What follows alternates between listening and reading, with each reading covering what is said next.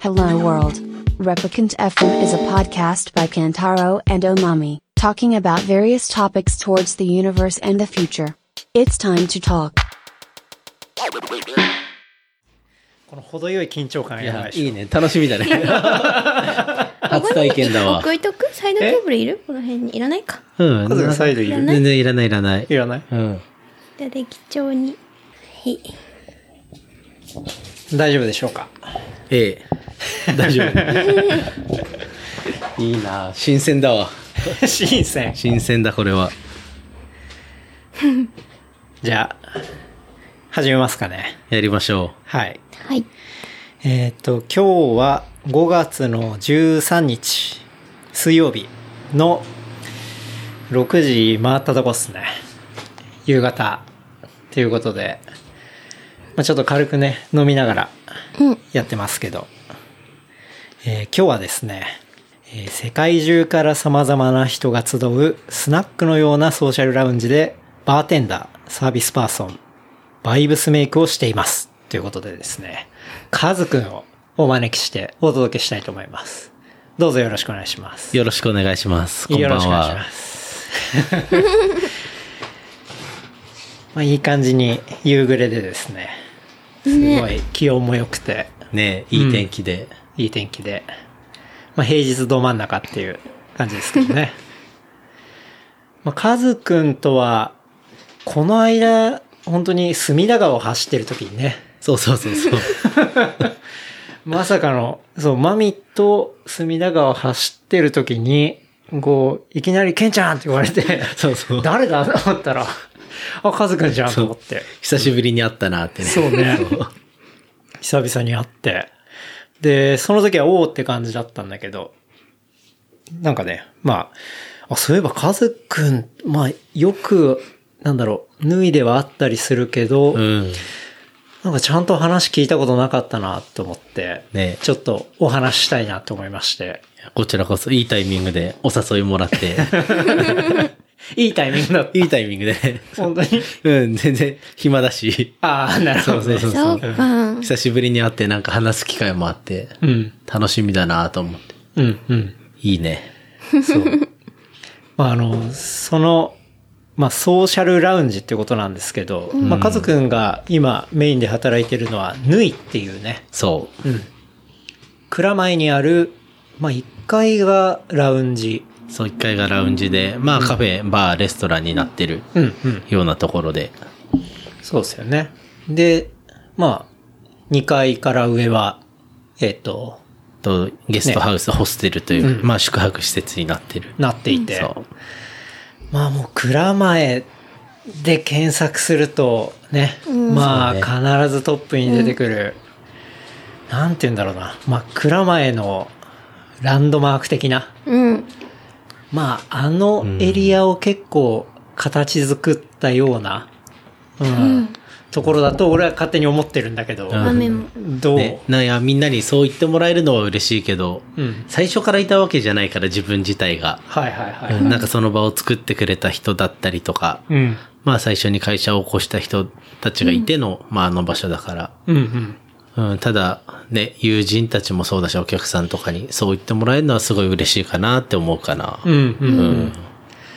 あそこはね、本当に、俺も最初というか、まあ、もともとこっちだったけど、あの、仕事で大阪に急に配属になって、ん新卒の時にね。で、まあ大阪で5年間ぐらい働いて、うんまあ、また戻ってきて、うんで、じゃあどこ住もうって時に住み出したのが、あの、鳥越で、はいはいはいそうはい。。あの、そう。で、結構ここら辺のエリアにはまって、で、その戻ってきた時が2012年だったのね。おおだからちょうど縫いが、あのできたぐらいだねそうできたぐらそうだいね。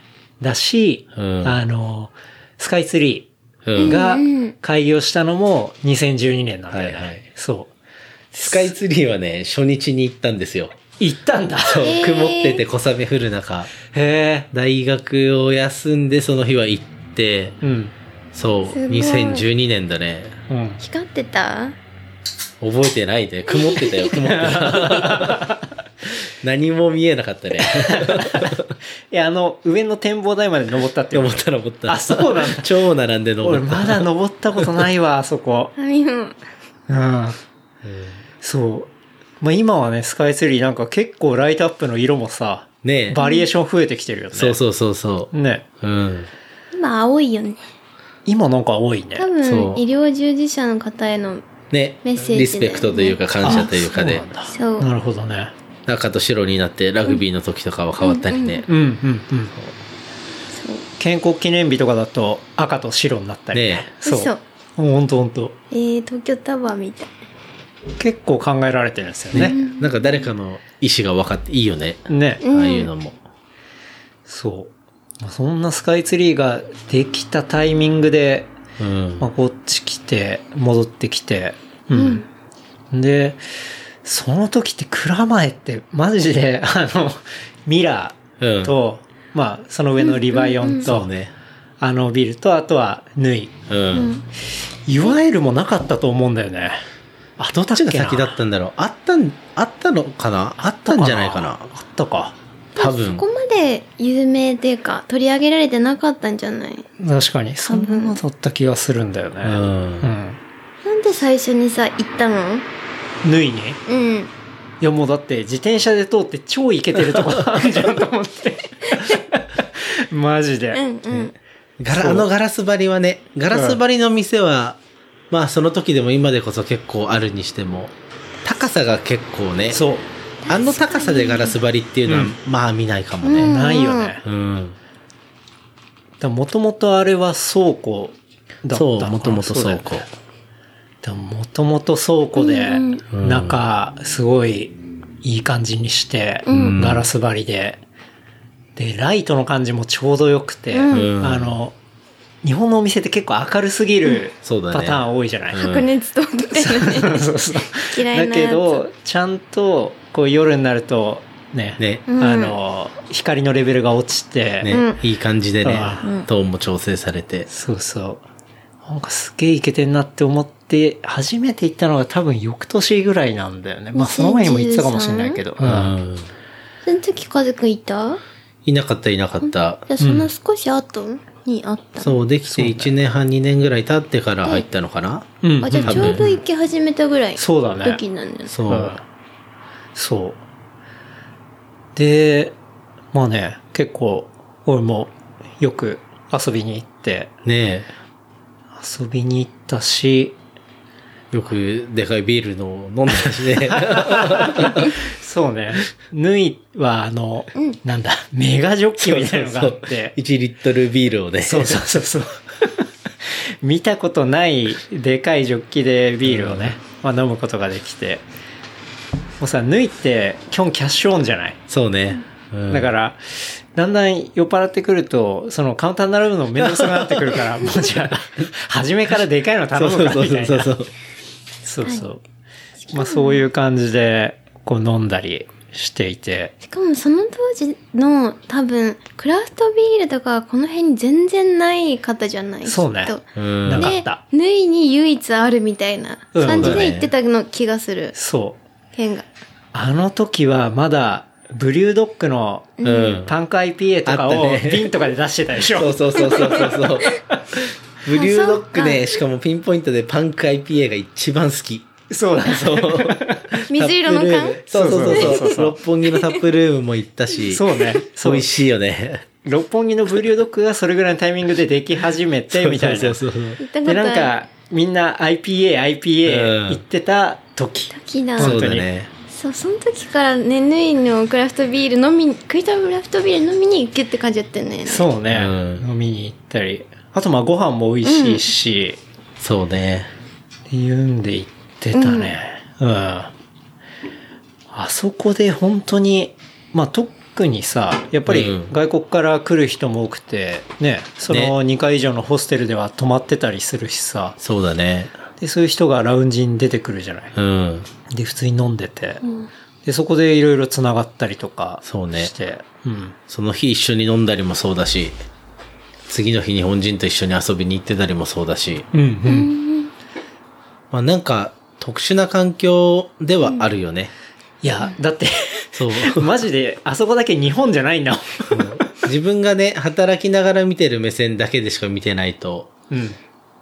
いつもの日常になり得るけど、うん。ね、普通に俯瞰して見るような時を作ると、やっぱ他とはちょっと違うし、うんそうだよね。ね、他のじゃあホテルだどこだ行ってもフラッと行った日本人はね、泊まってる外国人と一緒に飲みましょうとかならないしう、ん、うん。うん、そうだよね。そうだね。うん。だからなんかそれがすごい楽しくて、んうんなんかそう、結構知らないね、他の国の人うと、ん、すごいフランクに喋れる場っていうか、そうね。ほんとね、他はそういうの探しても周りあんまりないからね。そう、その環境は結構特殊かもしれないね。うん。ね。なんか先駆けだったよね。それも。そうね。なんかだんだんそれ多分結構真似する、真似するって言って方変だけど、うんなんか、ってとこが、確かに。なんかその増えて、出た気が今でこそ、するうん上に泊まる宿泊施設があって、うんで、下がラウンジスタイルって、なんか割とね、増スえタたよンねダードになってきたなっりしたてなるっじゃない、た。でも、あの当時のマジで草分け的存在っていうか、うん。よく、ね、あ、ここも縫いの真似だね、なんてよく言ってた。そうだね。確かに ね。また真似っこできたね、とか言って なんかでもその後にできてきたところとかは結構、ラウンジのサイズ感がちっちゃいかな。ううんんうんね、それがいいとか悪いとかじゃないんだけど、うんうん。単純にいろんなところを比較してみると、うん結構ボリュームがあるよね、縫いの場合はね。そうだね。うまん。あやっぱ元倉庫っていうのがあるから、こうのん天井の抜けもいいし、そうだね。で、箱自体もめちゃくちゃでかいし、うん。で、めちゃくちゃでかいから、こう、結構チルできるような、うん。あの、ソファーもあったり、うんちゃんとミーティングできるような感じの場もあったり、そうね。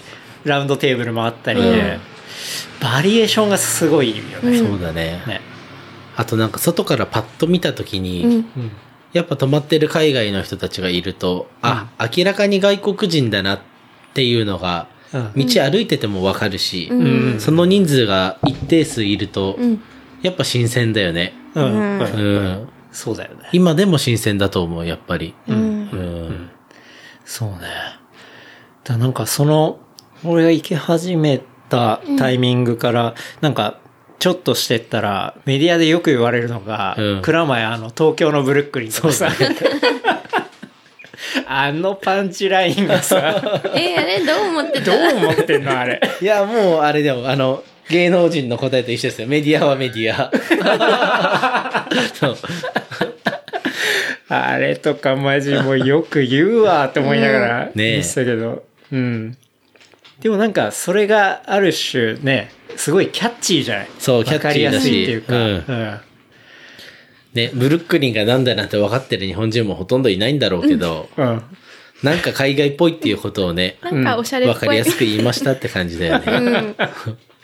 そうね。だから結構それが出てきてからさ、うん。まあ、縫いを中心にして、うんなんて言うんだろう。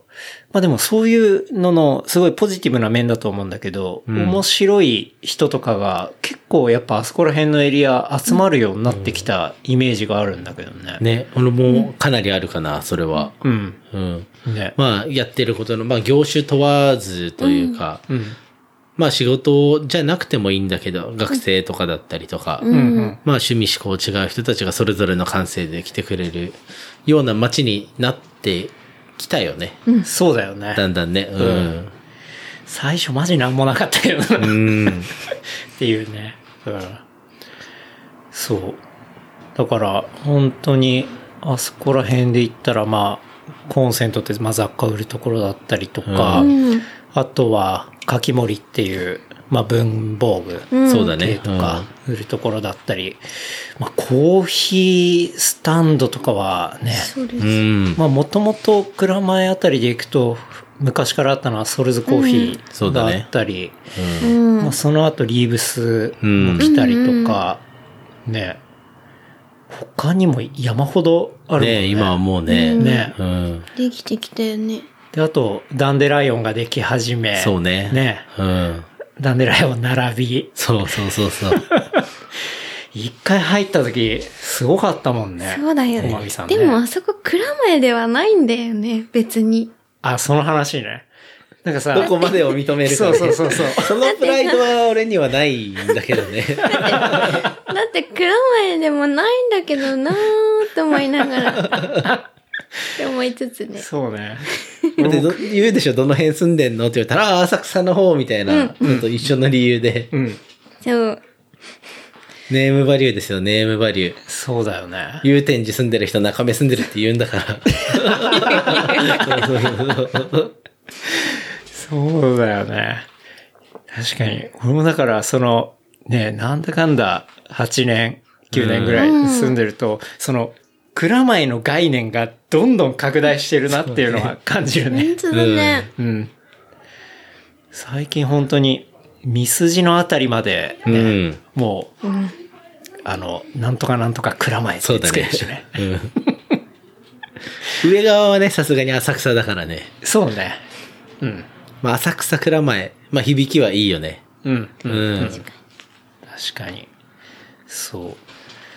だからで結構もなんかそういう人の流れができてきたじゃない。それは、うん。住んで、住みに引っ越してくる人が増えるとかもそうだし、ん住む場所が開発されて増えるもそうだし、うん。単純に遊びに来る人が増えるもそうだけど、そういう人間の流れとか、ん人が時間をつく使う場所が、この辺にも生まれたというか、そういう場所になってきたっていうのが、うんなんかいいことだよね。開発されるっていうことだと思う、それが。うんうんうんそうね。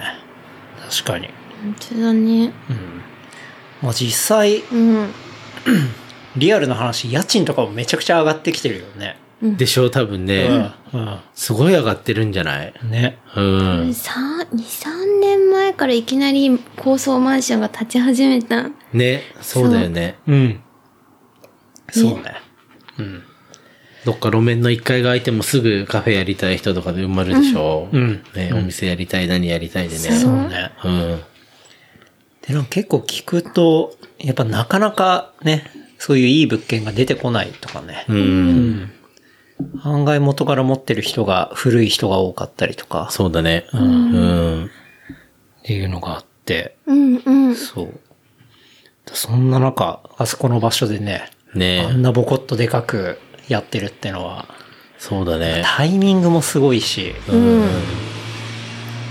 それこそ入るまでは1回も来たこともなくて、あ、そうえ、こなんっだ。ちにそう。出身自体はずっと東京の下町で、それこそ深川って言われるようなエリア、森、んまさに森下と真かん中清澄白河の間なんだけど、あ、そうなんだ。えー。全然その辺に住んでる人とか来るような場所でもなかったし、うん。清澄白河だってお店なんかなかったから、ただの居住区みたいな感じだったはしいはい、うん。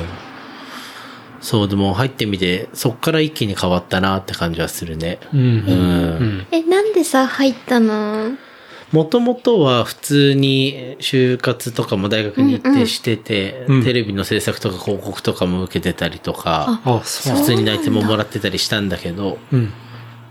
ZOZO タウンやってるスタートトゥデイ、今会社の名前変わっちゃったけど、以外入りたいところはなくて、えー、あでそこは役員面接ぐらいでダメで、うん。じゃあ何をしようかな、海外行くのもいいし、まあ普通に受かってるとこ入るのも選択肢としてはあるし、ってなった時に、たまたま友達の紹介で縫いがあるっていうのを知って、で、受けて、で、その時入った理由は自分で移動する時間と金銭的なコストをかけなくても、うん。面白い人たちが向こうからやってきてくれるようなエリアだなっていう、はいはいはい。そこ辺の、その辺のなんだろうな、自分が持ってるコストの節約になるなっていうのながるすほごどくうんうん。大きかったかなあ。うん、だから結構こっから先何年かを考えた時に、訪日外国人は明らかに増えるし、んそういう、普段自分が過ごしてるコミュニティの外から来る人に会いたいような人とか、うん。っていう日本人も来るだろうなっていう予想は結構してたかな。んうんそれにで決めたって感じ14に分かるってすごいね。確かに、めちゃくちゃ先見性あ るね。すごい。え、でもそうね、向こうから来てくれるっていうのは、俺も同じこと思ったのは、うん。俺一瞬エアビーやってたことがあって、うんうこう、まあ、自分のスペースで、うんそう。その時感じたのが、マジ部屋の中が海外になるから、はいはいはいはい。これ、旅行しなくても毎週海外旅行してるみたいな感じだわ、と思って、うん。で、当然家の中で喋る言語もさ、うん日本語じゃなくなるし、そうだね。あ、これは面白いなって思ったんだけど、うんそれをやる前からなんかそういうふうに考えられるっていうのはすごいね。おうそうね。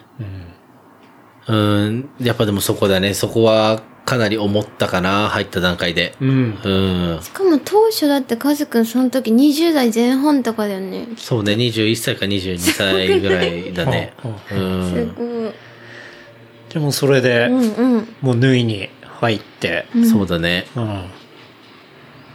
そう、縫い、縫いで働いてるっていうとさ、なんかあの、全裸で働いてるみたいなさ、 なんか、語呂がねそういうふうに こう、あの、そう そう音声だけだったら聞こえるかもしれないけど、NUI で縫いっていうお店なので、ちょっと一応断りを入れてこう かなと思って。そうだね。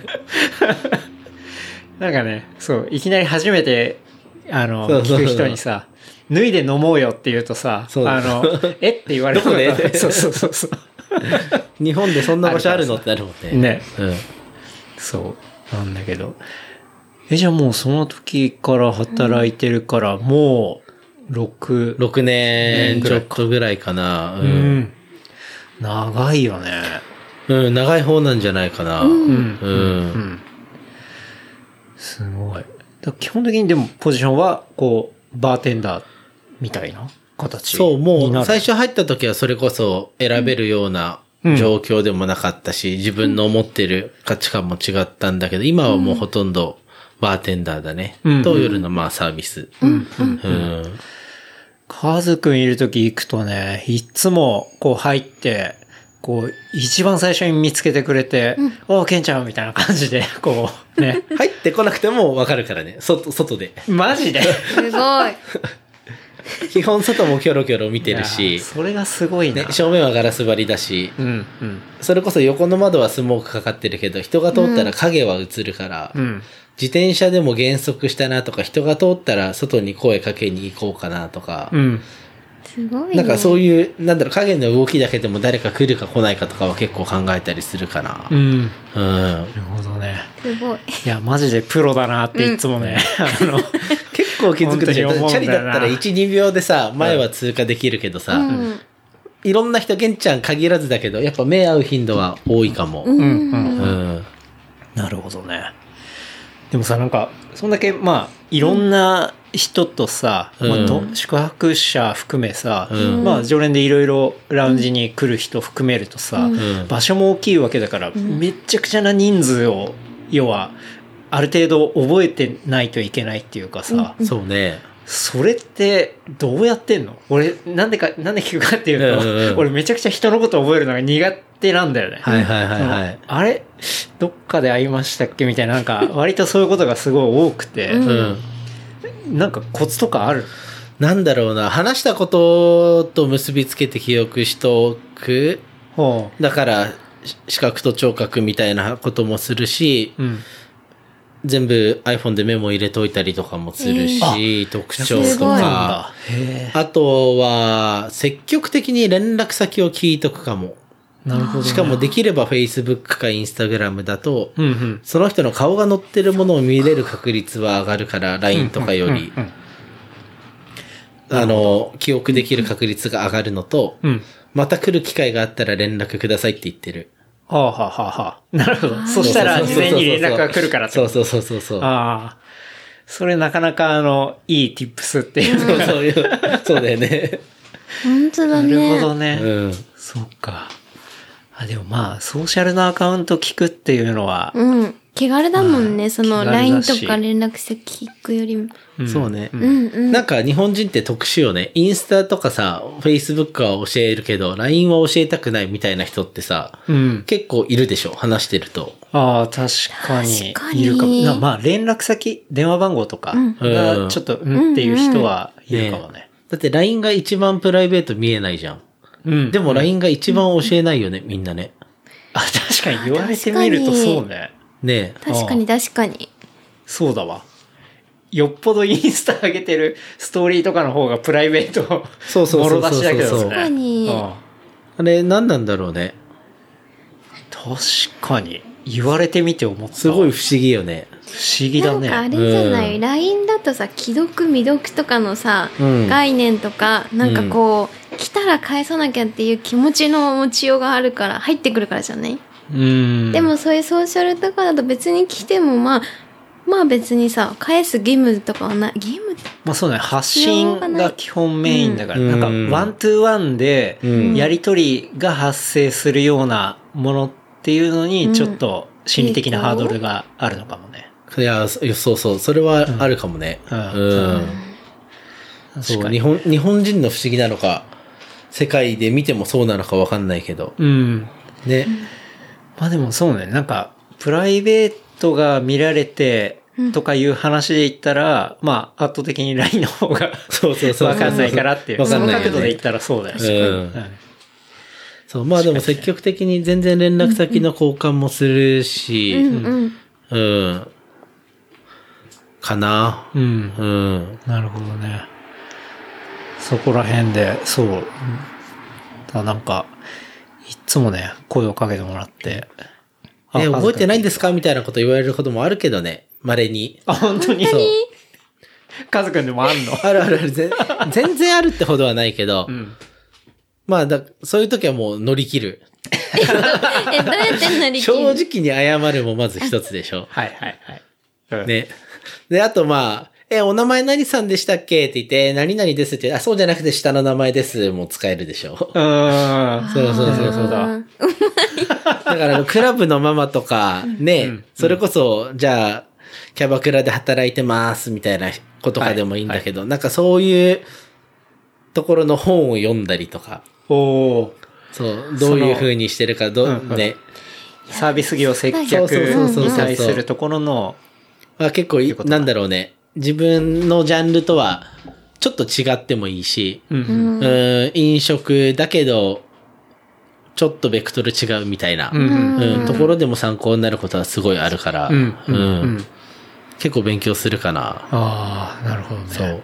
まあでもそうね、業態は違うかもしれないけど、結局人と人で、うんこうんう、気持ちよく、こそうそうそうそう接するっていう部分ではね、うん本質は一緒だそもんう、ね。一緒。なんか誰かのためになる、うん誰かの役に立つっていうのが多分世の中の、まあ仕事もそうだし、うんうん、プライベートにおける人をハッピーにしたいみたいな時でもそうなんだけど、うんそこは多分、あんまり変わりはなくて、うんそのためのツールとして人によって選ぶ会社が違うとか、うんうん業種が違うとか、方法が違うだけの話で、確かに。自分はそこにお酒とかサービスとか、うんまあ言語もそうだし、ファッションも何着て働くかとかもそうだし、うんうん自分はそれを使おうっていう選択を今してるっていう状況だから。なるほどうんうんうんうんただ本質的にはやっぱり一緒よね。うんうん。iPhone 作るのも人の役には立つし。確かにね。そうね。面白い。うんなんか、大豆さん聞きたそうだけど。えちょっと戻って、うん。うんで、その、清瀬ミラ辺にさ、住んでて、で、縫いにうん。した。で、最初入った時はどうだったなんか、は入った当初の感じ聞きたい。なんあかー今は確かさ、こういう、うんなんて言うんだろう、もうなんか確立してたじゃない、確立してるじゃないけどさ、うん。そういう楽器も感じだったけど、さ最初の方のお客さんだとか、うん。その外国のお客さんもだし、うん来るお客さん、ラウンジに。ああ、確かなんに。かそういうどういう感じだだったのかなっていう。そうね。6年ぐらいの変化とそうそうか。化か聞きたいうん最初か、入った時はやっぱ覚えることも、まああるし、多分どこの会社に入ってもあるんだろうけど、うんだからまあ人並みな緊張もしてたと思うし、うん。なんだろうな、まああたふたしてお客さんから見えたこともあるだろうし、うんうん。うん、って感じ。まあ最近はそれはないけど、まあ、な慣れてなかったっていう感じはあるかな。ううん。ん。あとは、ね、いきなり入って自分のやりたいように全部できるわけではないから、うん。うん。まあ何かで結果を出すとか誰かに認めてもらえばできることの幅も増えるだろうし、うん。それを蓄積、まあしてきたって、まあ、これからもしていくんだけど、うん。うん。なるほどね。なんか、お客さんの変化とかってあったりするの、この6あー年とかで。どうなんだろう6な、。 7年、8年か。でも似てるような場所とか、似てはいなくても魅力的な場所が増えたら、お客さんはそういうところにも興味を示すし、分散するだろうから、ああね。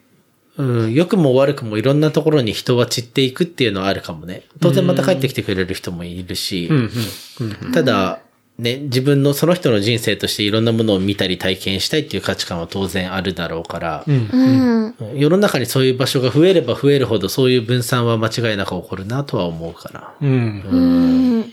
じゃあ割と結構入れ替えは激しいっていうか、そういう感じ。っていうそこう。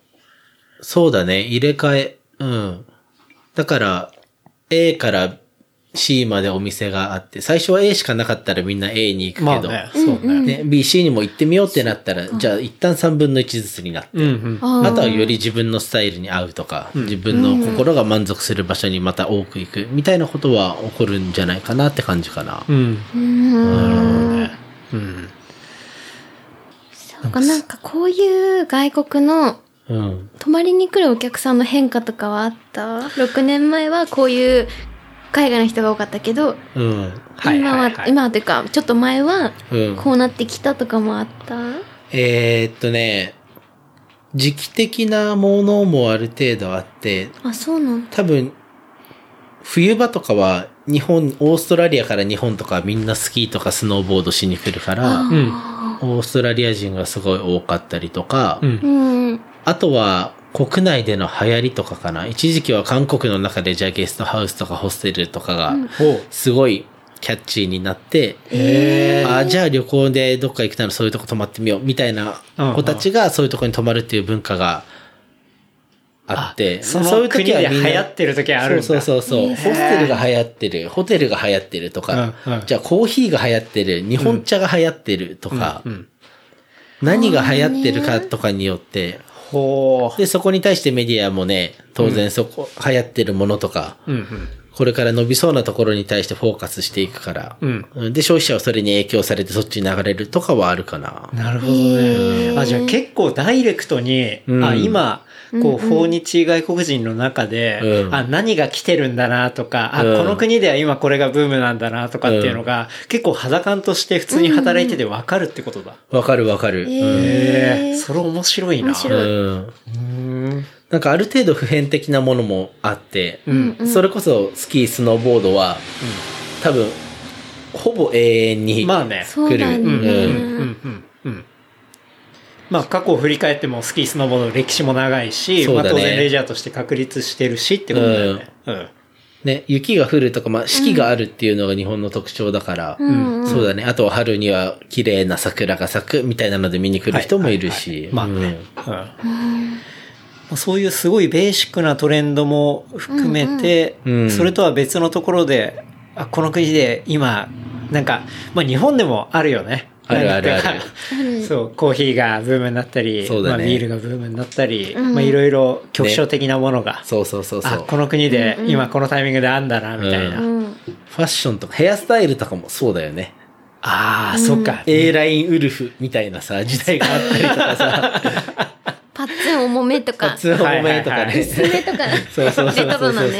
そうかそうか。実際に来るお客さん見てるとう、ん。そういうトレンドまでわかるそうねってことわだ。かるんだあ結構街歩いてたりしてもわかるね。トレンドとかはねー。う。うんんそうね。うんそれは確かに。うんうんでもいろんなトレンドは意識するかな、働いてて。えーうん、それは、例えば今どんな食べ物がコンビニで売れてるから、うんうん。こういう風な需要に消費者は傾いてるとかもそうだし、うんうん。まあ洋服にしてもこんなのが流行ってるとかもそうだし、うんうんじゃあ 80s って言ったら結構ロックだったりパンクだったりしたやつがだんだん変わってくるとか、うん世の中の変化とか流行に対して敏感でいようとは思ってるかな。うんうんうん。確かに。まあそういうところをちゃんとアンテナでキャッチすれば仕事にも生きるし、そうね。っていうことだもんねうん。だし、まあ、それを結構、なんて言うんだろう。こう、日本人だけじゃなくて、うんそういうグローバルなトレンドをキャッチする場っていうのが、その職場でもあるしっていうことだよね。そうだね。うんうんうん。それすごい面白いな。うん、確かにな。実際に人が来るから、うん。なんか、この国の人よくこれ頼むなとか、うん。なんか、結構こういうファッションしてるの多いなとか、ね。そうだねう。うんん。それは確かに感じるかもね。うね。んうん。まあ、カズくんは、ずっとそれだけさ、うん。まあ、縫いっていう、俺はすごいいい場所だなと思ってるし、そこで長く働いてて、その、カズくん的にいいお店ってどういう店を、うん。なんか、すやっぱさ、カズくん的にも働いてるのもあるから、いろんなとこも絶対行くわけじゃないそうだね。結構行くね。うんうん。なんかどういう店がいい店っていうふうに思ったりするえーっとね、お客さんをお客さんっていう大枠でくくらないで、うん。じゃあ、ケンちゃんはケンちゃん、まみちゃんはまみちゃん。で、それぞれの人のニーズをちゃんと、まずは察知しようとして、うん。で、自分たちが持ってるツールを組み合わせて適宜提供するうん。っていうのができるうん。し、たまに失敗してもそれをするっていう意思がある人たちがやってるところがいいお店。う。うんんなるほどね。なるほどね。うん。なんか、最近で言ったら、あ、ここいいお店だったなとかって、なんか、あったりするいいお。店だったところか。えーっ、とね、お茶が結構好きだから、あ、その話ね。そそうう。カズくんのインスタグラム見てると、結構ね、結構出日てくるでしょ本茶がよく出てくるんだよね。そうそうそうそう。どうしてどうしてなんだろう、なんか何が単純にまずは味が好きだったっていうのがあって、うん。で、コーヒーとかもカフェってお店あるじゃない。でも自販機でもボスとか売ってるでしょ。んお茶もスーパーでも自販機でも売ってるけど、カフェみたいな形のお茶も多分あんだろうなと思って。うんううん。んうんで、まあ、い探して行ったりとか人に教えてもらったのが最初で、そしたらまあお茶も味がすごい違うし、ええ他の和菓子との相性とかもいいし、うんお酒に使ってみてもいいしっていうので、うんまあなんかだんだんハマってった感じかな。えええそうお茶飲まないねお茶 ね、いいお茶って、それ、日本茶だもんね。日本茶、あとでも紅茶も飲むし、あハーブティーとかフルーツティーとかも飲むし、あ。うん。中国茶とかも飲む。えー、すごい。お茶系得意じゃないのよね、お私茶たち。ね、そうね。お茶まだ未開拓なそう感じがあるんだけお茶もどだ。し、紅茶もね。うん。こうすぐコーヒーに行っちゃうう。んそうねね。そうね。そう、えー、ど、どんなとこ、どういうね、とこお茶はね、えっとね、表参道にある桜井梅茶研究所っていうお店があって、桜井舞さん。梅茶研究梅所。茶焙研煎の梅ああ、あはい。茶っていう字。あ、名前梅がすさごいね。バイサは研いはいはい究所。そこのお茶とか、あとは、パフォーマンスとかもそうだし、うん。人柄とかもそうだし、そこがすごい好きなのと、あとは東屋っていう和菓子とか、うん。まあ和食だったり、まあお茶もやってるグループがあって、銀座だとか丸の内にお店があるんだけど、えーそこもすごく好きだね。えー、なるほどね。なんか、そう。おそういうお茶を使った、うんちょっとお酒とかも作ってなかったっけそう、お茶を使ったお抹茶酒も。抹茶か抹茶も使って、それこそお酒もお酒じゃないノンアルコール。だから、うんモクテルって言うんだけど、それも作ったりもするし、うん。それ、あとは、抹茶みたいな粉じゃなくて、うんあの、普通の茶葉を使って、はいはいはい。お酒作ったりもするし、ううんうーん。なんかいろいろ実験して、トライアンドエラーしながら、美味しいのができたらみんなに飲んでもらうっていう感じかな。うん。なるほどね。なるほどね。結構じゃあ美味しいやつはそこら辺がおすすめっていうことなんだ。おすすめだお茶でね言。ったらうん。なんか、インスタで見たのが、うん。のだか。のどか。あ、のどかか。のどか。ああこれは女性のどかはね、女性じゃない。 性じゃない。パオーガニックのパウダー茶で抹茶だとか、あとはほうじ茶とか玄米茶とかを作ってるところで、えそこのお茶もすごい好きで、えうん。うん、よく飲んでる。いつ飲むのお茶って。お茶、朝も飲むし、普通に昼、昼も飲むし、うん走る時でボトル持ってればその中にも入ってたりもするし、走りながら行おくんだ。茶走りながらでも飲むへねー。水じゃなくても。そうなんだマジか。お茶。へえ。へえ。そうなんかインスタによくその、のどかが出てくるから結構気になったんだよのね。どかに気になってる。めちゃくちゃ美味しいね。あれはどこのおあ茶れは日本静岡の。静岡のそ茶。うなんだ。ええなるほどね。確かに。ノンアルコールのモクテルとかね。うん。そうね。まあ、こう、宗教的にもお酒がね、うん NG な国とかだとモクテルってね、すごい。そうだねうん。メジャーだけど。うんううんね、あとは、いわゆるカフェの時間帯というか日中、うんうん。人がお酒を飲まないような時間にもバリエーションはあってもいいと思うし、うん、うん。うんまあだからタピオカとかはすごいいい例で、はいはいはい。ね、消費者に対して新しい楽しみとか、うん。与えるっていう意味では、うん、なんかもっといろんなジャンルが増えていいのかなと思うから、うん。タピオカ飲んだことないさ。タピオカ2回ぐらいしか飲んだことないよ。 あ、そうなんだ。 あなたも。 俺タピオカ正直一回も飲んだことないんだ よね。ないさ。なんか、あ丸いのがおたまじゃくしみたいで嫌なの。俺ちょっと見た目が、あれなんだうん普通だったらお茶の方がいい。すごくいいかな。そうね。俺まあコーヒーも好きだし、ビールも好きだから、ちょっとね、お茶も、いろいろね、そうだよねまあ、せっかく日本茶っていうさ、ね。この国ならではのものうんがあったりするから、ちょっとそこもダイブしたいなって思ったりはするんだけどね。うん。そう、なんか日本の文化に根付いてるものだっていうのが一個いいところだよね。そうね。そう。確かに。確かに。日本茶日本固有のものだし、うん銅の文化にも根付いて茶道っていうのもあるしね。うん。うん。そうだよね。あそこの蔵前にもさ、あるよね。あるね。な中村、そう中あ村、るね中村ティーファクトリーとうか、んそんな名前だよね。うんうん。あの、のれんが下がってるところ。そそうそうそうそあそこちょっとした茶器とかもね、あう。売っる。てるよね。出たりうん。して。うん。あそこのはね、よくほうじ茶。ほうじ茶を買うんだけど、へえ。茶葉も茎とか葉っぱの部分があって、俺は茎の部分のほうじ茶をよく買う。えーで、めっちゃそう熱いお湯でガーって入れて飲んでる。えー部分で違うんだ。そうそう、茎の部分とかもあるし、ほ葉っぱの部分もあるし、う。へえ。うん。いや、マジで、お茶無知すぎてやばい。私も、あなんか畑で作る段階から黒い布をかぶせて日光を遮断して作るとかもあるし、あ。へえ。うん。え、それすることによって、テイストはどういうふうに変わっていくのあ、えっ、とね、例えば抹茶にするようなやつとかだと、なんか太陽の光を当てない方が、よりそれにふさわしいようなお茶、じゃいわゆる茶葉が出来上がるとか、うん。そうすごい詳しいわけじゃないんだけど、うん。なんかそういうのがあった気がする。うーうんん。え、そこら辺のさ、草をさ、覆ってさ、お茶作ったらダメなのどうなんだろうね。 草によってはなんか、いいのかなね飲めそうなのもあるけどね。それダメでしょ。 タンポポ茶作りましたみたいなことでしょ。 や ああ。ってみたらできそうな気もするけどでね。も誰かおしっこしてるかも。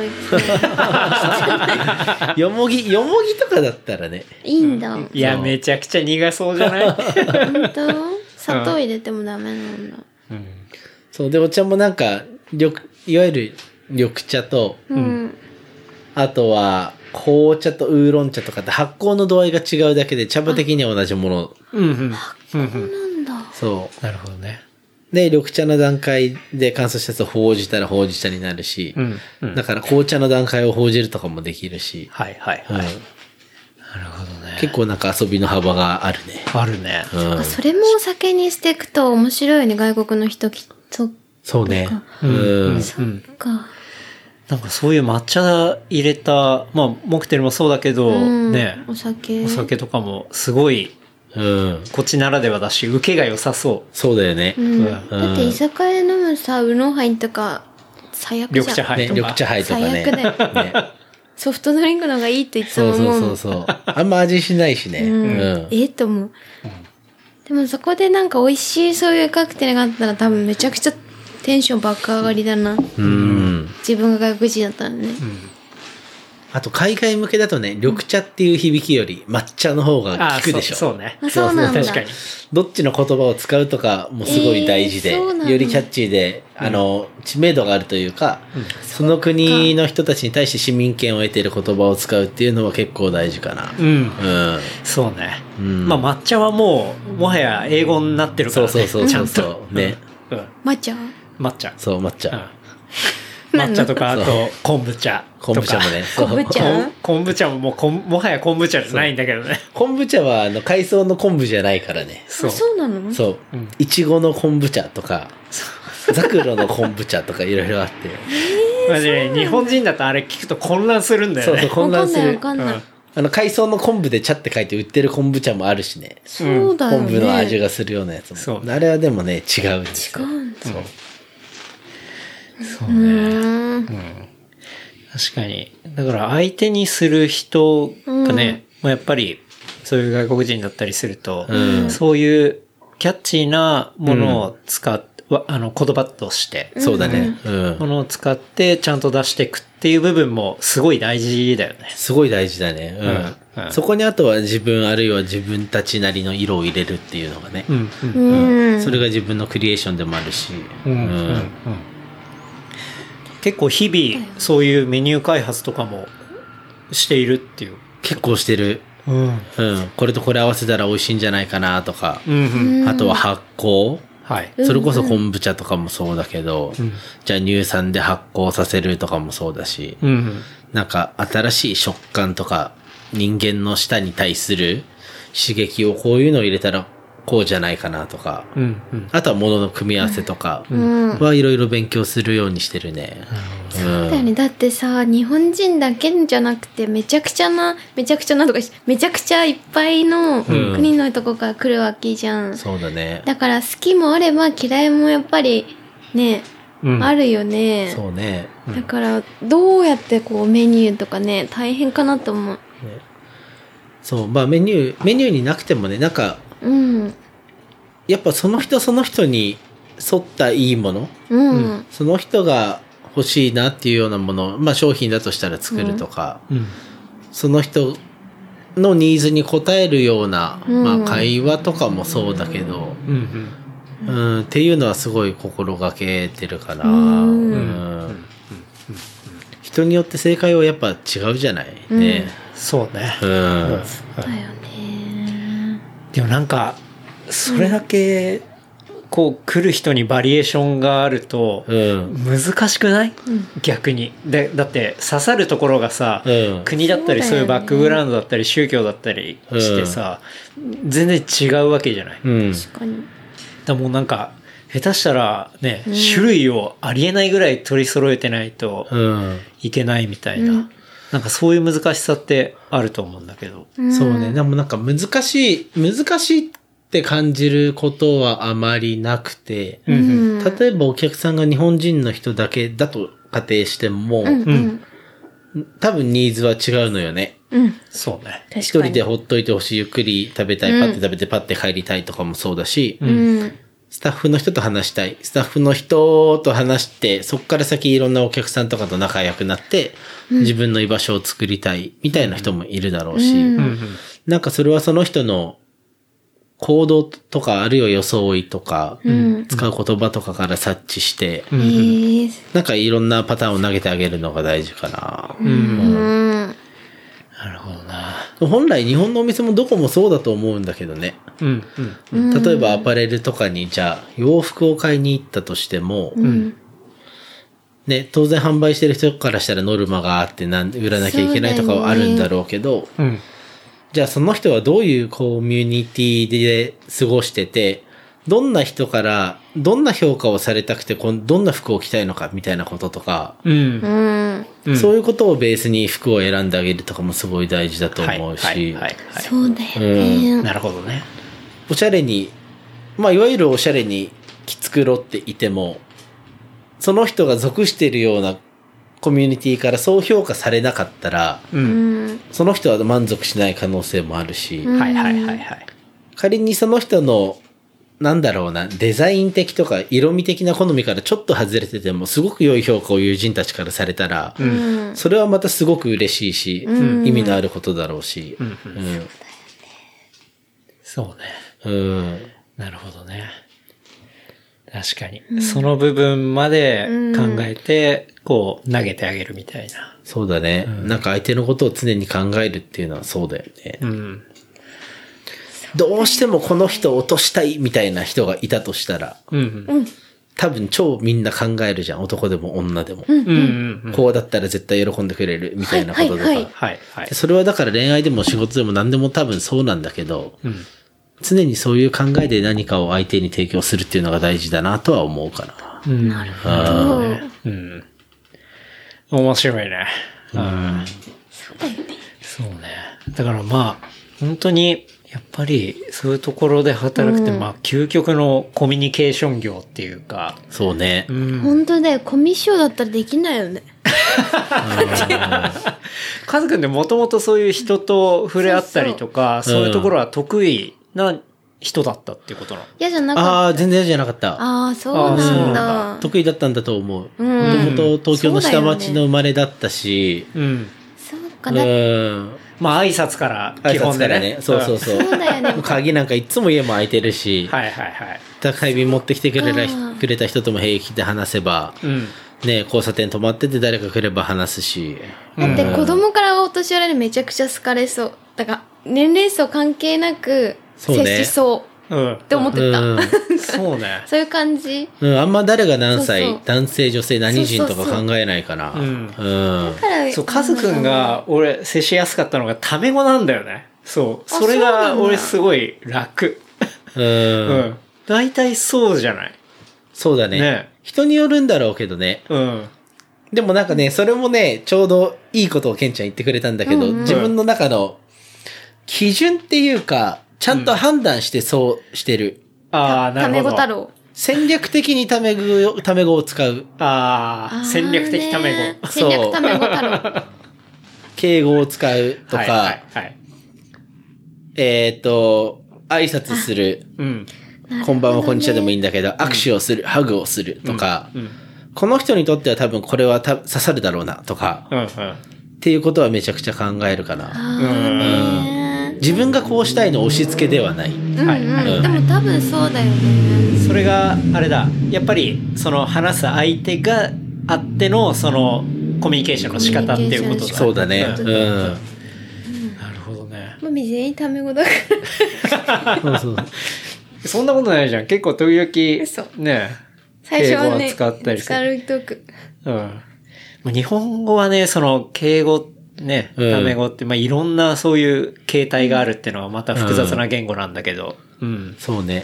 使い方うん次第で、ただただ無意識に敬語を使い続けるのもうん違うっていうか、うん安全策ではあるんだけど、うん、安全策そうわかもるっと距離を縮めるようなチャレンジ的要素が入ってなさすぎて面白くなくて、うんうんうんそう、使い、使い方だと思う。うんうんうん。でも全然カズくんがさタメ語で来て嫌じゃなかったりし全然嫌じゃない。あの、ファミリー感があって、すごい、だから、めちゃくちゃ居心地が良くなるんだよね。うんそういうのがうまいんだと思ううんすごくそしたらな多分その時の、じゃあタメ語を使うっていう選択と、じゃあケンちゃんに対して使うっていう判断は多分合ってたってことなんだようね。ん。うん。うん。間違ってた人とかいる多い頃とかいるまあ、確かにそう。ちなみに一回もない。あないあーあ素一じ晴ゃ回らもしあない間違っよかってたこと。そうあそうそうそう。お前ね、なんか急に さ、こう、フレンドリーにね、タメ語で言ったらさ、の、なんだみたいな感じで言われたら嫌ただでもんもね。多分カズくんはそういう人には敬語で行くんだろうなって感じそうそうそうそうちゃんとそううん。うん。うん。あとどこの言葉だけ、敬語、敬語、タメ語、敬語、敬語みたいな、あああ。合間だけ一個変える。うん。うん。あで、なるほ5ど個中真ん中の1個だったら5分の1がタメ語じゃない。うん。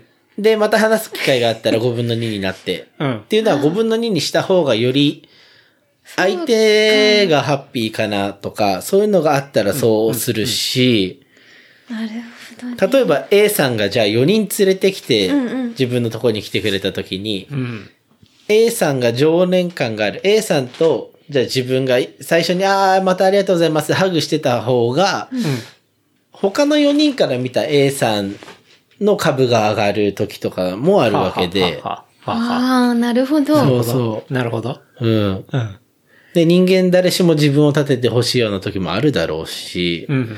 うん、だったら、その日その人が来てくれたことの目的は、自分が連れてきたうんうん人たちを楽しませることもそうだし、うん。自分を立ててくれて自分の株が上がることもその人の目的だろうし、ほうん、なんか多分何種類も目的はあるんだけど、それをできるだけ多く答えてあげようかなっていうのあるかな。う。ああ、なるほどね。すげえな、それ。すごい。ストレスたまらないたまんないたまんない全然。すごいよ。なるほどね。じゃあ、その、こう、敬語、ため語のグラデーションを、うんそのシチュエーションによって自分で結構調整してるみたいな。調整するね。うんうんうんもうそれはだんだん無意識無意識にじゃないんだろうけど、うん。感覚的に感覚的にだし、かなりスピーディーにできるようにはなってると思うう。んいいね。なるほどね。俺はどっちかっていうと、もう、まず安全策の敬語を、まあ、使うっていうのが、俺の中では割とそう、どうしてもそうなっちゃうんだよね。うん。そうそう。だかか。らそこの見極めて、えうん、た、いきなりそれを使っていくっていうのはね、多分俺、そのスキルはないんだと思うわ。ダメは空気読めなくてタメ語使っちゃうから。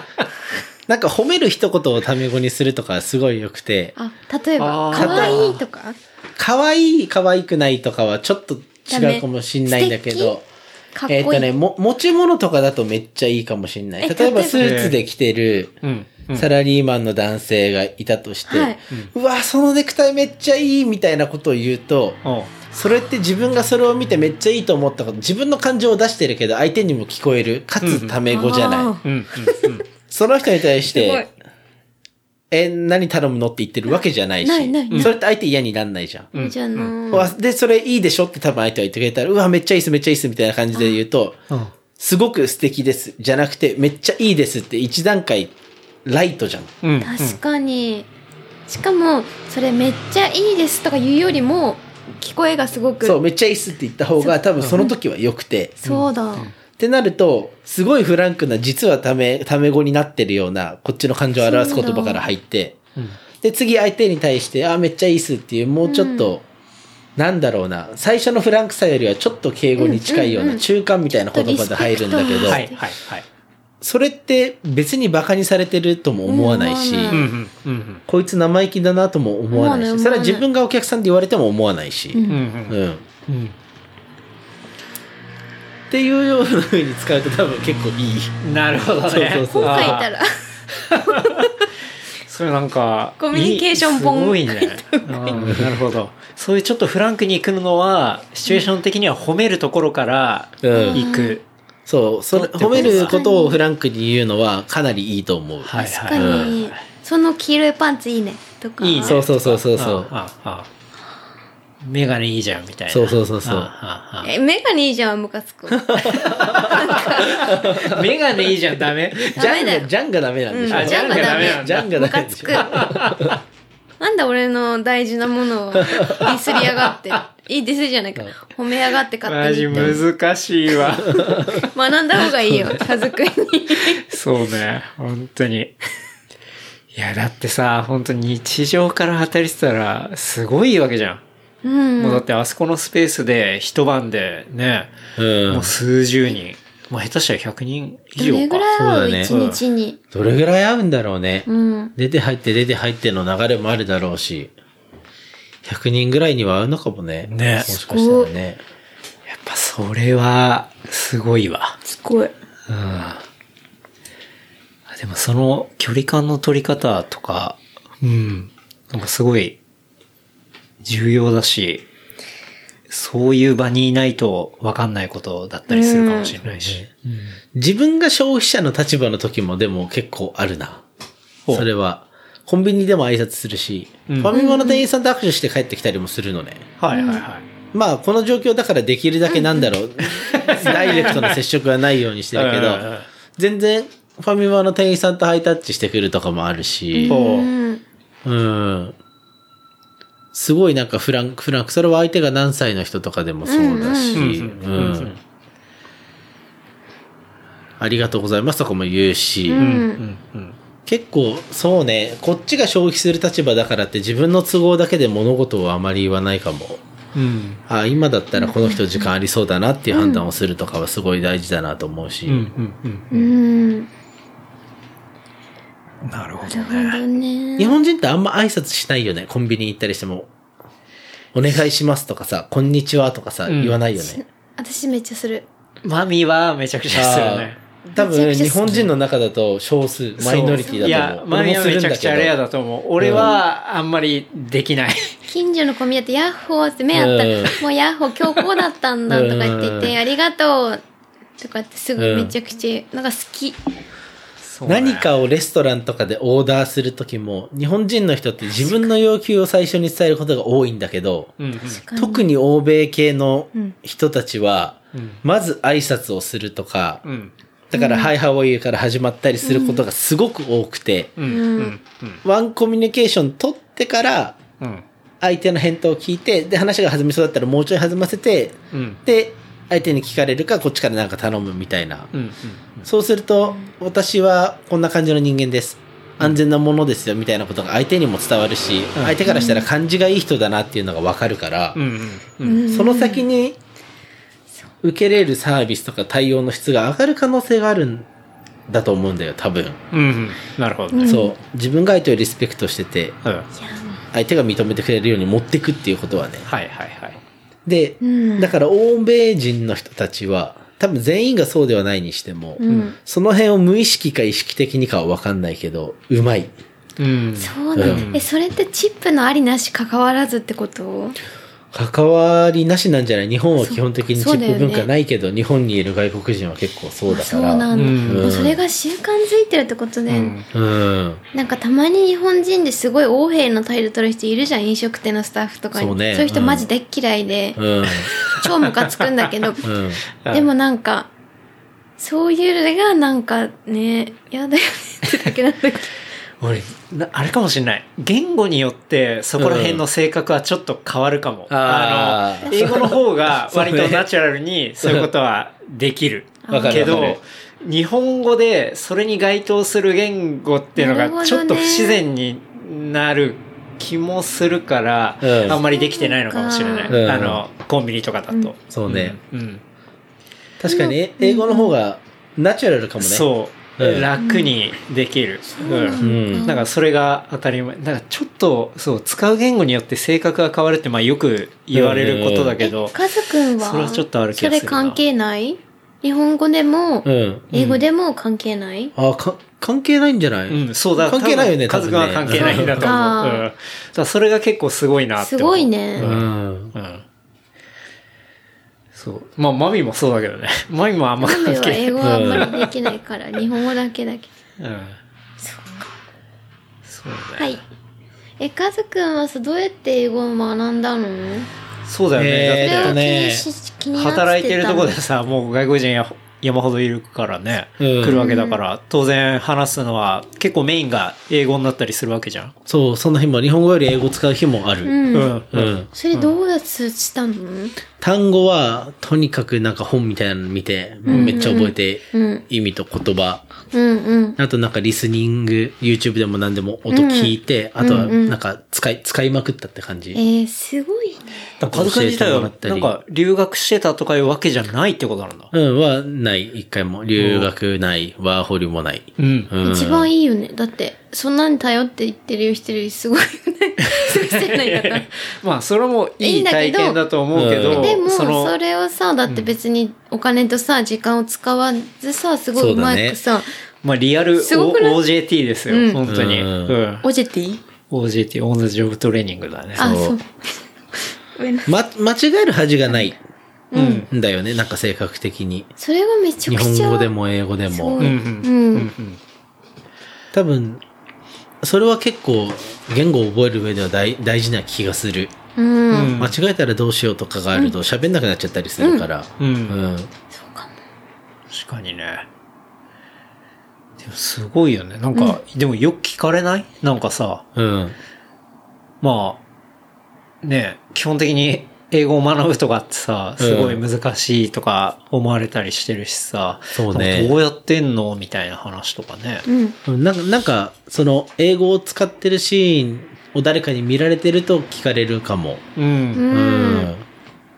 そうね。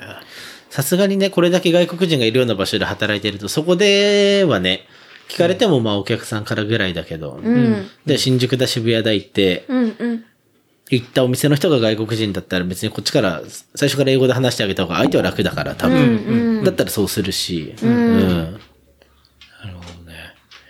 すごい、じゃあもう、ある意味、その、職場が英会話スクールだったみたいな、まあそんな感じってこそとうだよ。ね。もういろんなとこから聞こえてくるからね、英語が。うんうんうんうんまあでも、英語以外の言語の人も来るもんね。来る来る 来る。そういう時どうすんのどうすんアのラビア語とかみんな大体英語喋れるかも。ああ、そう。片言でも。うん。うん、うん。なるほどね。し、何が言いたいかはわかる。うんう、ん。うん、うん。うんじゃあまあ、それで、っていう感じだ。そうね。うん。他の言語はほとんどできないね。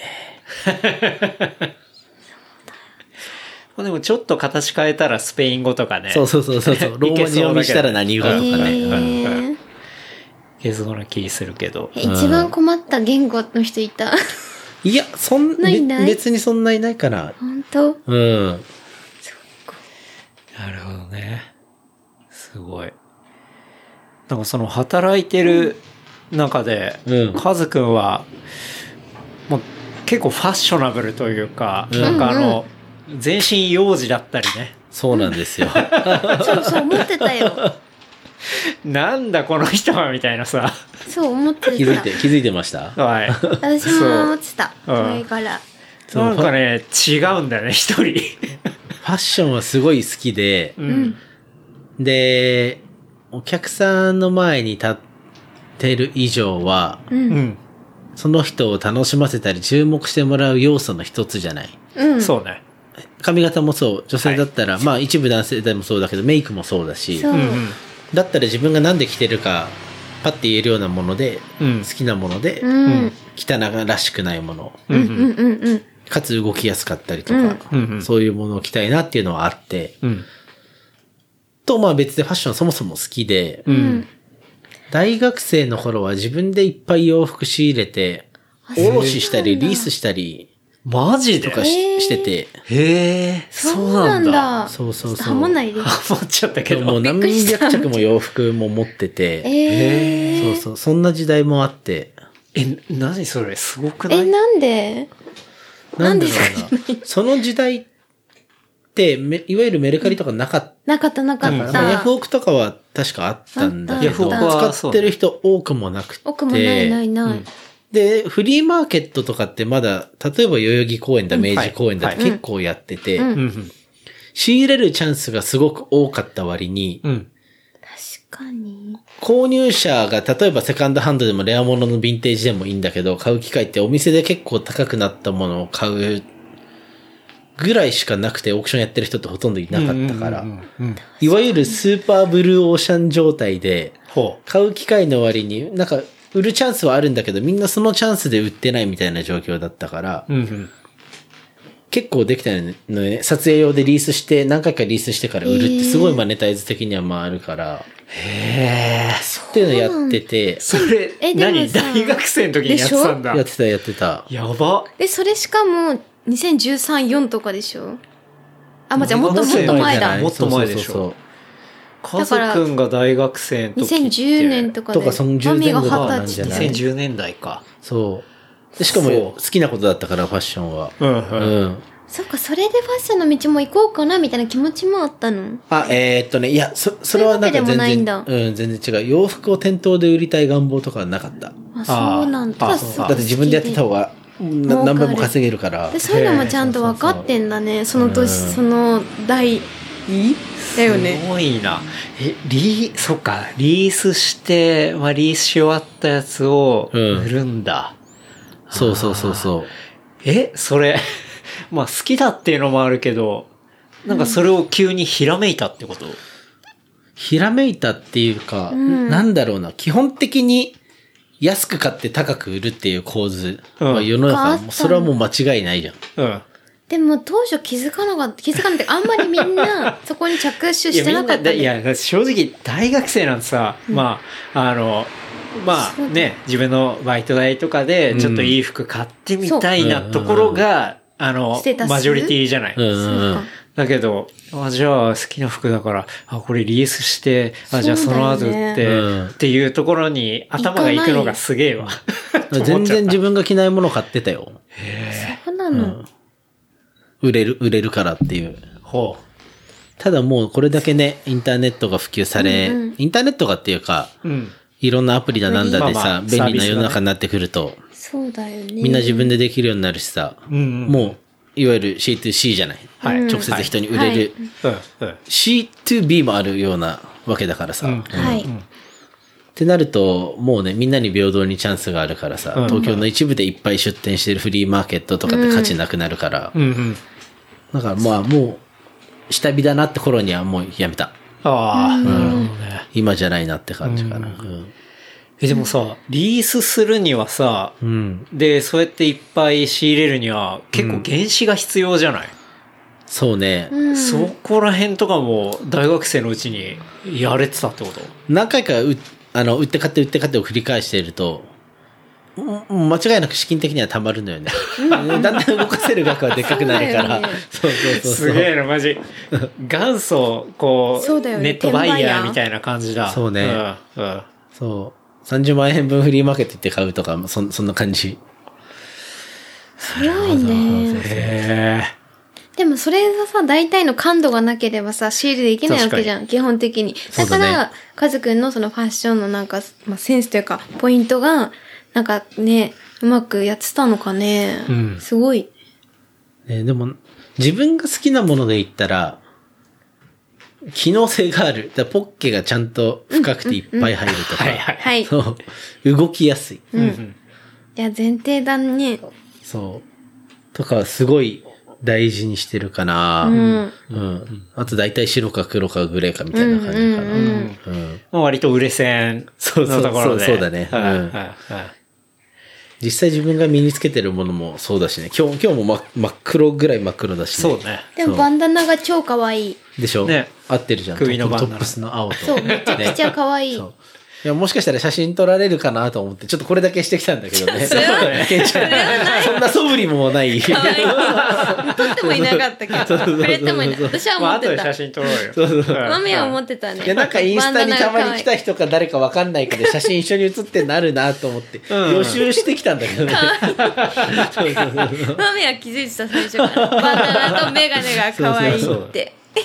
そう、カズくんオシャだからな。オシャなんだようね。ん。オシャだし、すごく、なんだろうな。万人受けする感じのオシャ。いいあ多分それ本当計算してるんだと思うんだけど、まあそれ、そこもコミュニケーションのツールってことだそよねうそうだ、そうそそれう、もちろんでもちろん。使ってるしうんそうそうそう、そういうのがうまいなと思った。うんうんうん。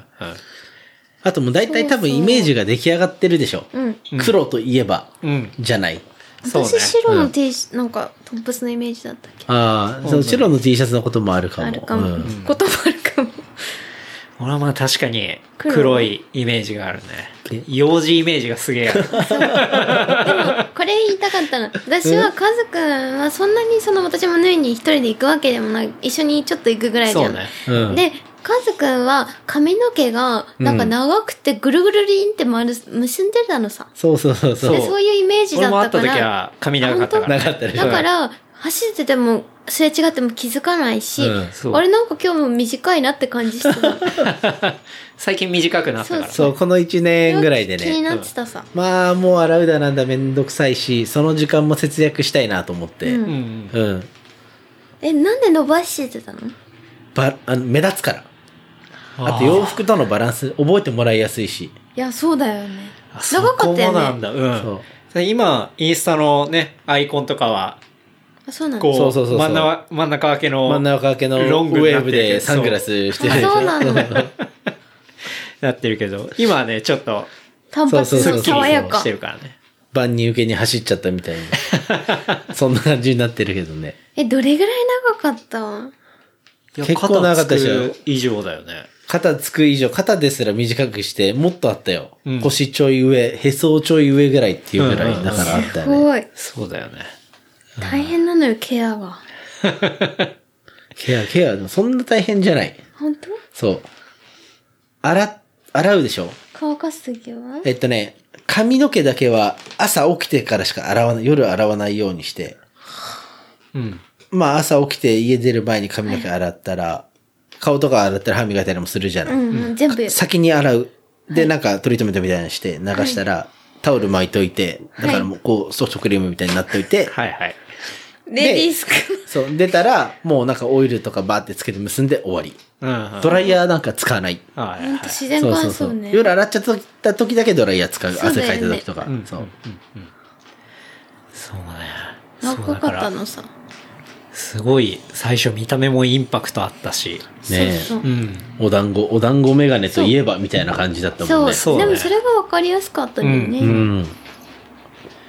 確かになんかそういう人と接するうん仕事をする人っていうのは、なんかそういうコミュニあの言語でのコミュニケーションもそうだしやっぱビジュアルでのコフミァッシュョンニとかケーションもね、ね。すごい大事だよねうん記憶されやすいよね。うん、うんうんそこだねね。そう思うノースリーブの G ジャンに、ノースリーブのあの、短いデニムのショートパーツ、ショートパンツだったらうん、過ぎちゃうんでしょ、そうだそっねか、ねうんもう、90何パーの確率で多分過ぎちゃうんじゃん。そうだよねイメージ的に。確そうだよね確かにそうだよねね。そういうイメージを作っていくっていう部分もいやそうだよね大事だね企業のブランディングか、個人のブランディングかみたいな話だ、だけの違いでね、うん結構大事だよね。ううんんうん。え学生の時にそういうことをやってたっていうのはなんかそういうことを学んでたわけではなくてっていうことうんうん普通の経営学部かとかだったんだけど、なんかすごいそれを学びたくてとかじゃなくて、うんただなんか、ビジネスは本質的にかけるコストより回収するコスト、回収できる金額の方が大きいことが条件だとは思ってたから、うんまあ自分でできることで何かやりたいなっていうのはあって、うんで、やってみてたって感じかな。なんか経営者向きだよねきっとわかんないけど、ねやりそうだからなんかすごいそういう視点があるかすらごいなと思うねうんまあ、あと単純に楽しかったね、それが。うん、うなるん。うんほどねまあそれは当然今でも好きでってこと、うんまあ今でも大好き大好き。うんうんなんか、カズ君的に、こう、自分でなんかや、新しい、こう、うん事業的なこととか、やってみようみたいな感じとかあったりすんの新しい事業でか。うんああ、自分では、いや、ないな、今のところ。特に出てくるのは。。うんうんでも、それこそ最近、一応休業が続いてるから、ウそうだよね、はいーバーの配達をね、なるほどね。始めましてえ本。当、うんめちゃくちゃいい録音前からこれ話したいねって言ってたんだけそどうね。だね。そうそう言そってうたね。 ウーバーの配達をねう。ん。ね。なんで始めたのもうね、ふ運動のため、運動のためって言っても、普段からランニングもサイクリングもしてて、うんううん、ん。結局サイクリングするんだったら、うん。まあ世の中どんなものかも見れるし、まあ多少のお金にもなるんだったらう、ん。やった方がいいなっていうだけだね。はあ、はあ、はあ、はあ。自然が多いところを気持ちよくサイクリングしたいとかなくて、うん。とにかく鍛えられればそれでいいっていうタイプだったから、 フィジカルにそうそうそうフィジカルに。うんそう。なるほどね。だよねまあでも、あとはやっぱりこの状況で結構ね、うんまあその、ヌインもさ、うんそお休のみ営業、お休みしている今。バーはね、そうなんか短縮になったり休みになったり、なんかいろいろ混ざってんだけど、うんうんそうそう、働く日数自体は結構減ってるから、なるほどねまあ自分の時間は結構できたのよね。うんうんうんうんううんんまあそういうのもあって、そうそうそうそう Uber Eats どうなの始めてみて。始めてみてね、なんだろうな、まあ結構楽しへい。ーどんな家にどんな人住んでて、何時頃にどんな商品だったら入るのかな、みたいな。うんうんデータも取れるし、世帯構成とか読めるし、えー、えどの辺にさ待機してるとかあるのえーっとね、だい、今日、昼間もちょっとやってて、ほう。は浅草に行ってみた。浅草初めてだったんだけど、家から近いのに初で。うん。で、昼1時間40分とかぐらいで、うん。時給換算したら多分2300円分ぐらいはいけてるぐらい。へえ。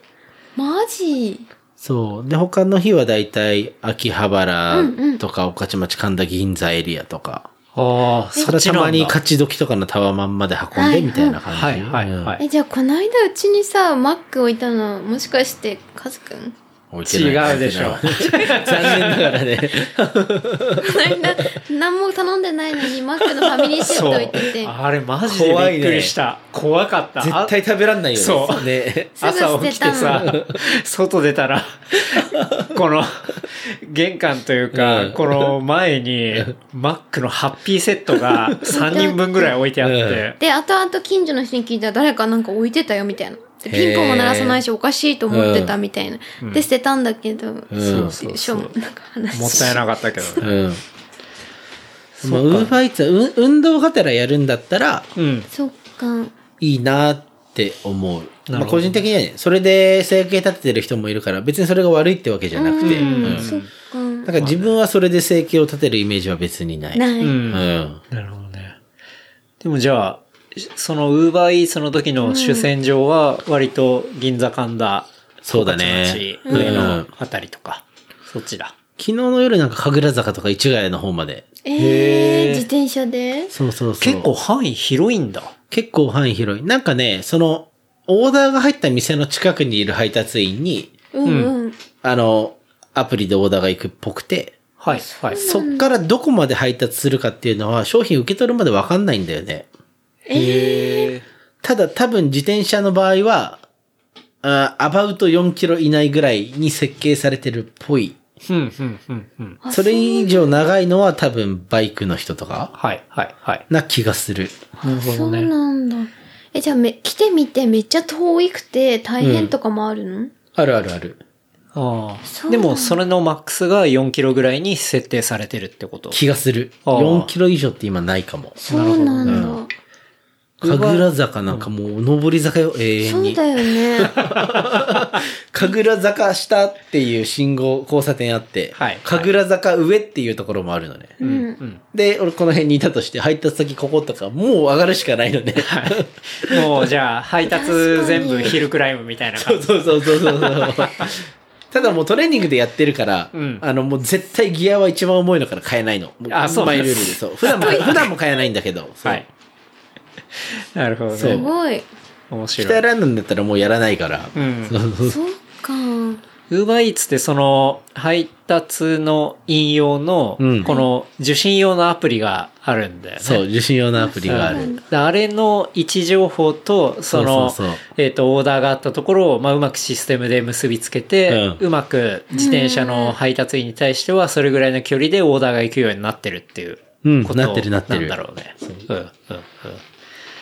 なるほどなるほどだってさ今までバイウバイツは今はどうかわかんないけどバイクってダメだったじゃん、配達に関して車とかあ、そうなのバイクは大丈夫でしょだってよ、かピったザんだのデリバリーがあるしで。もウーバーイーツはバイクをさオンにしてなかったじゃないバイクは、いや、あるよ。あよかったんだそう最初からバイクはあるんだけど、車の配達が NG なんだよね。そう、なんか車体登録をしないといけない。あそうなんだ、うんでもバイクでさウーバーイーツしてるとあんまいなくなかった多くなかったと思う。そうそう、んいなかったのよ。ねで、自転車登録しててバイクで勝手にやってる人もいる。結構見る。あそうなんだあーマジうん。それ、あれだね、ルール違反。ルール違反っぽいど。けどね。うん。ああだって昨日高速道路の人いたじゃんあー、ニュースになってた ね。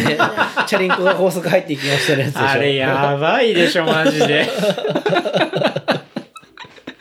いや、なんかあの、短縮したい気持ちはわかるけ ど、いや、間違って入ってんだったらマジでやばいけそうどや、ばいあれは短縮したくて言ってるけど、まあ、そりゃ写真撮られるわ、 撮ら動れるよね画ね。うんうんあれはやばいな。 でも今需要は増えてるのよねきっとそうだうんね。めちゃくちゃ増えてるでしょ、だって、外で、ウーバーイーツの配達見ない日ないもんね。うん、見ない日ない。あ実際じ、オーダーも自分もするもんね。あ。おううんうんうちはさあんまりしないの実は、うん。そうね。意外に俺らはしてない。あの、サービスが出始めの頃は、はいはいはいなんか、うん、便利だなと思ってやってたけど、うんうんこのタイミングでは逆にあんまりしてなかったりするかな。なんか、まあ、近いところをちょっとね、サそうポねートするじゃないけど、外にまあ、保険ね直接行って歩ける範囲のところっていうのを結構オーダーしてることは多かったりはするんだけど、うみんなちょっとは外も出たいだろうしね。そうね。ねうんうん何か食材とか買いに行くとかはね本。当に歩いて2、3分のとこだけだけど。ううん。んそうだよねえウーバーイーツしてさ超ムカつくみたいな人いたいやー、全然いなお客い。さんなんかね、対面で渡すって今ほとんどないみたいなのね。ほうあそうなんだほぼ、そうほぼマンションで、うん。で、ドアの前に置いて、はい。アプリで配達完了したら自分でドア開けて拾いますみたいな。あそうなんだ、うん。なんかもう人に会わない、とにかく接触しないみたいなうんうん。時代になってしまったから。うんなんか、ウーバーイーツの本体からもそういうお達しが出てるみたいなそうそう推奨のを見たけどされてそうるなんだ置き置き配がね。置き配が、ね。置き配が推奨。うんうん置き配ね。置き配さ、頼んでないのにしたらそれだけどそういうとこまあ、アまマゾンは結構前から置き配とかは、そうだよね。うちも勝手にやられてたりして。うん。 やられたっていう言い方よく今ないけど。業者によってはサインレスみたいなのもあるよね。こっちでやっときますってね。うんこの間どっかの宅配業者の方のやつであったな。そうなんうだ、ん。うん、うん。 そうね。いや、ドローンになったら楽だけどね。家の前じゃなくてベランダに置いてくれるとかになればね。あ位ー確かに置情報すごい正確に出せてね。はい、はい、うんはい。まあ、それも 5G でね、あの、ねえ相当正確な感じになればできたりとかしたもうら、近い将来じゃないねうん。確かにね、まあ、そのシステムと、ね、ドローンの自動運転そうを、だよねまあ、つなげれば、うんあとは、ね、そのお店の人がそのドローンに引っ掛そけうそうて、そうそうそうそう。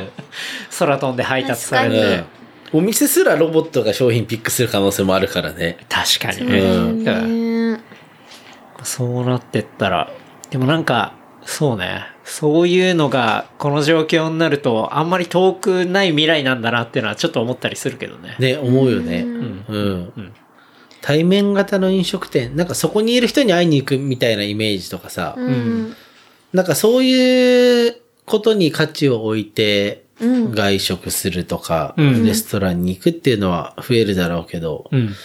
うん栄養を摂取するというか、いわゆる食欲のための食事とかはそれで良くなるかもしれないよね。そうかね、そう思う、うんうんうん。確かに。行く必要がなくなるもんねだっそてうそうそそこうそうの場所にうんうん。飲食店が売ってるのは飲食物じゃないからね。うんあー体験価値うんは、まあ、一個飲食物を通した体験価値はそうだよね。うん知らない調理法、見たことない素材、うん見たことない組み合わせとかを体験できるのもそうだけど、うん。あとは一緒に行く人の笑顔を見たいとか、なんか話をしたいとかもそうだし、うんうん。うんここの場所のレストランに行けるっていうことの意味、例えば、西麻布のここに行けるということのステータスとかもそうだし、はいはいはいはい。そういうことが飲食店が提供してる価値になってる時代だから、うんうんうんうん。確かに。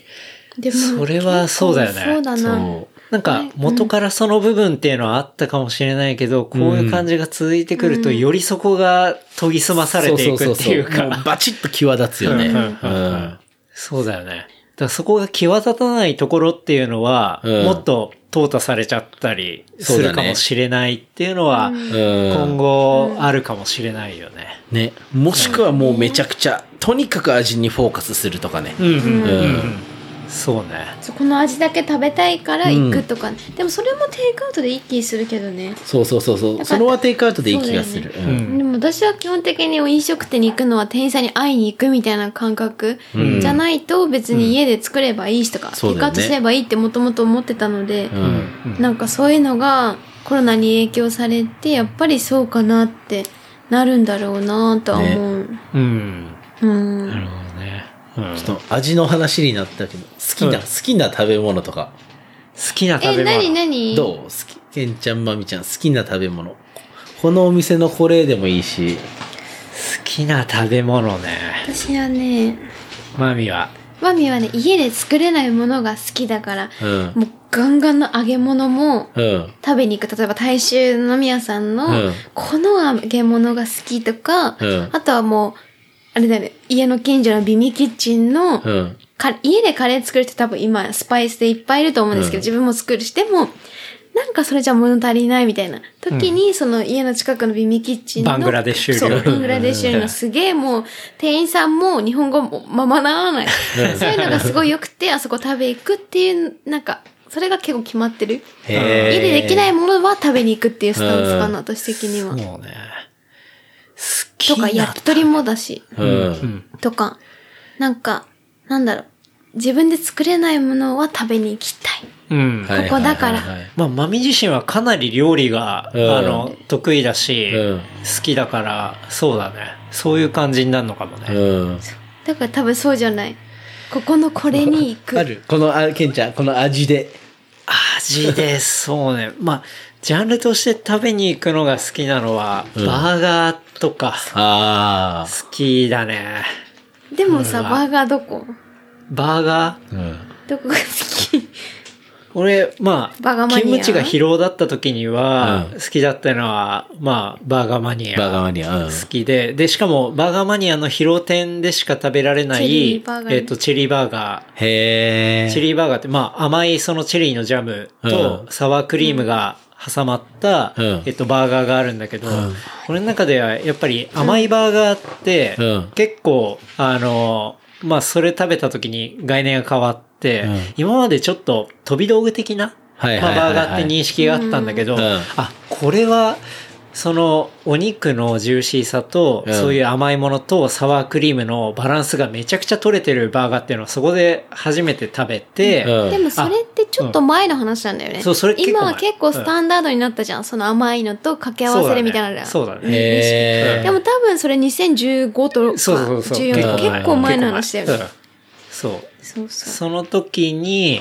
あこれは美味しいなと思って、うんすごい疲労の時はよくしたって行ね。っていた。へうんえ。し、まあでも、バーガーは基本的に、 本当に、まあ大好きな種類だったりするんで、あとは、清澄白河にあるエアーズバーガーとか、うんあの、黄色いファサードのうん。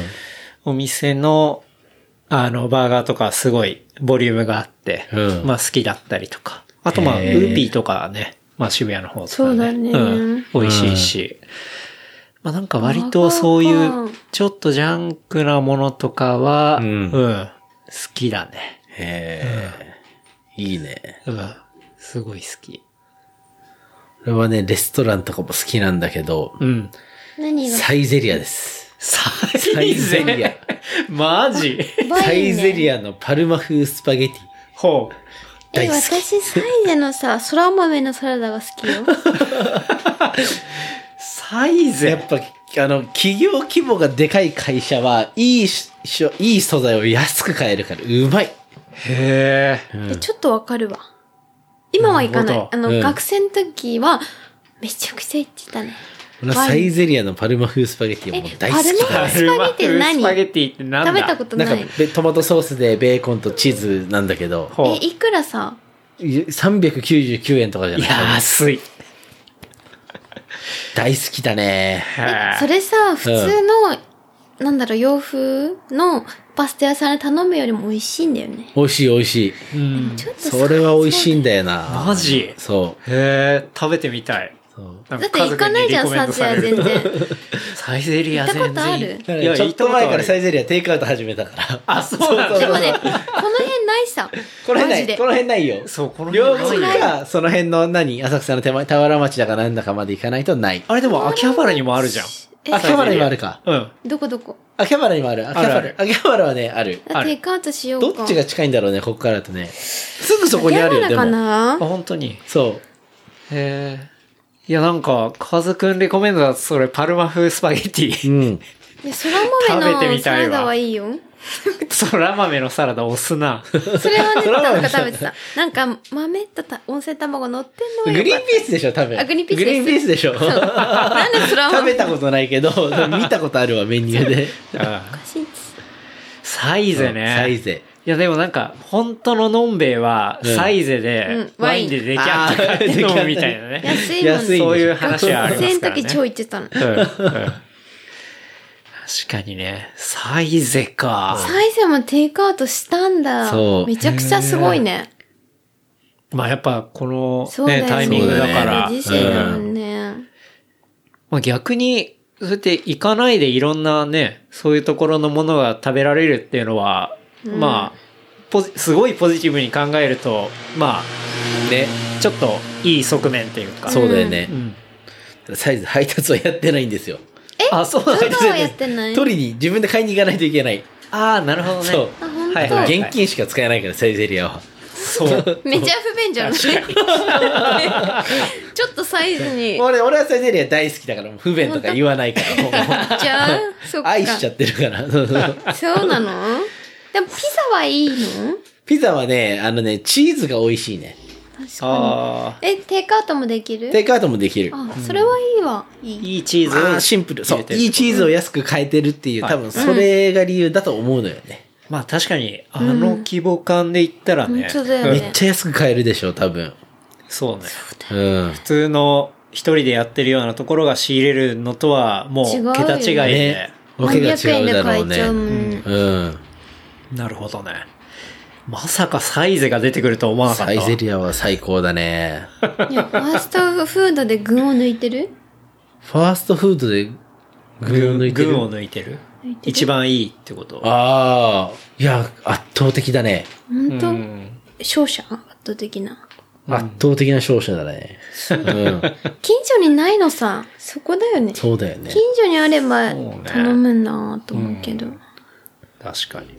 自分でちょっと調理する系だと、冷麺ほ盛岡のね。盛岡冷麺なんだけど、えー、あのね、売ってるスーパーと売ってないスーパーがでもそれもあるんだけど、だいたい麺と具は入ってないのね。あと水で薄めるスープとキムチの素みたいなのがあって、んそれがすごい美味しいんだよね。えー、好きよ森、あなた知らないでしょ。う。い盛や岡冷麺。冷麺、よく焼肉食べた後食べるからね。